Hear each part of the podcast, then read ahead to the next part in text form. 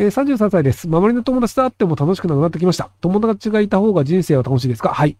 単純にあの、今の友達が面白くないというだけなので、新しい友達を探してみてください。その生活環境だったり、考え方だったりっていうので、その人は変わっていくんですよね。例えばその、えっ、ー、と、子供がいる人同士の方が話が合うよねっていう人もいれば、子供がいるやつとは話が合わないよねっていうのが30代ぐらいになったら出てくるんですよ。で、高校生とか大学生であれば別にみんな子供いないからあんま変わんないですけど、っていう感じで、割とその、あの、自分のその状況とかによって、その自分の似たような状況の人と話が合うっていうのがあったりするので、なんでその高校とか大学とかの友達とは昔話あったけど今合わないよねっていうのは、まあ、あの、その自分の状況に、その友達の状況がだいぶずれてきたってことなので、その自分の状況に合わせた新しい友達を作ればいいんじゃないかなと思います。えっ、ー、と、私は今、えっ、ー、と、今年28歳、年収500万円。彼は27歳、年収300万。将来子供ができた時を考えると、注入時にも家事負担的にも頼れない彼と結婚すべきか迷ってます。私が在宅勤在宅勤務も多いため、家事負担が多少多いのは納得してますが、一人暮らし経験が長い彼は家事がほとんどできず、手伝っても常に指示待ちのため仕事の量で疲れてきます。また年収低いし仕事辛いと言いながら転職など調べることもないゲームばかりで向上心もないです。人間そんなもんですよ。なので、あの、えっと、年収で人を選ぶと多分離婚することになりますよ。要は、あの、金で人を選んだという時点で、その見た目だったりとか金だったりで結婚されるという可能性もあるわけですよ。なので、あの別に人生において金っていうのはある程度あった方がいいんですけど、そんなに必要以上なくてもなんとかなっちゃったりするので、なので27歳で300万って別にそこまで悪くないと思いますよ。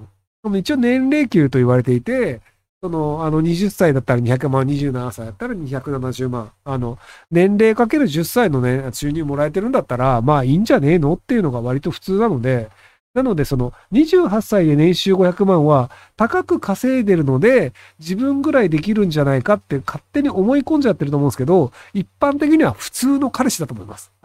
なので、あの、金を稼ぐという以外のところで、この人を評価する部分を探した方がいいんじゃないかなと思いますけども。まあ、でも気になるよねっていうね、確かにね、あの、自分の年収と、その相方の年収で、あの、相方が自分の半額だとすると、やっぱり気になるっちゃ気になりますよね。まあ、それは、それはそういうもんだと思います。なので、だから、じゃあ、こいつの、要は、その人が働く半分の労働時間で同じ稼げるとなると、こいつの能力は俺の半分以下かみたいな感じになっちゃうと思うので、なので、まあ気になっちゃうのはしょうがないと思いますけどね。はい。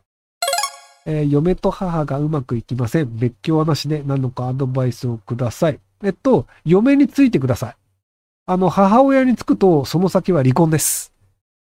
あの、結局その、あの、赤の他人なんですよ、嫁って。で、母親は血が繋がってるので、母親の言い分はわかるよねっていう母方についてしまって、揉めるパターン多いんですけど、あの、母親はいつか死にますと。で、離婚したくないのであれば、あの、嫁側について、で、まあ結局その、家庭で働いて子供を育ててっていうのは多分嫁奥さんとこれからやっていくことなので、なんでそちらを優先して、で、それでも一緒に住みたいんだったら母親が一緒に住めばっていうぐらいのスタンスじゃないと多分離婚することになるんじゃないかなと思います。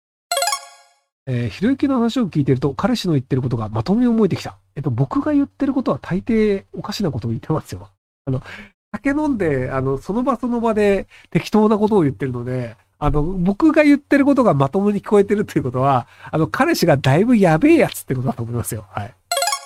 えー、エーペックスで世界ランキング上位だと、その特技を活かしてどういう可能性があると思いますか？ひろゆきさん得意ですか？僕超苦手ですけど、世界ランキングあるんだったらプロゲーマーになっちゃってもいいんじゃないですかね。今プロゲーマーであの、スポンサーつけたりとかあったりするので。